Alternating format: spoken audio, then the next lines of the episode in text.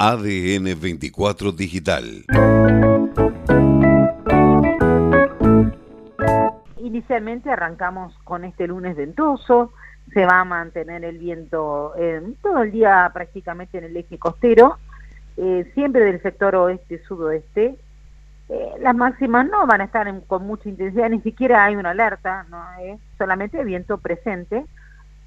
Pero bueno, eh, lo nombramos porque a esta altura del año el vientito y más del sector sudoeste baja mucho la sensación térmica.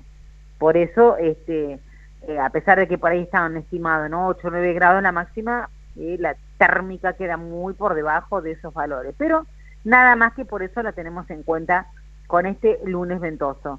Em, a partir de mañana martes hay un marcado descenso eh, o sea, en, la disminución en realidad de la intensidad del viento. O sea, mañana estaríamos con un día calmo prácticamente, bien de invierno, a la mañana probablemente tengan algunas nieblas, eh, que ya es de esta época, eh, muy poquita intensidad de viento, decíamos, y todos los días que siguen con las temperaturas mínimas, y ahí media bajitas ya, ¿no?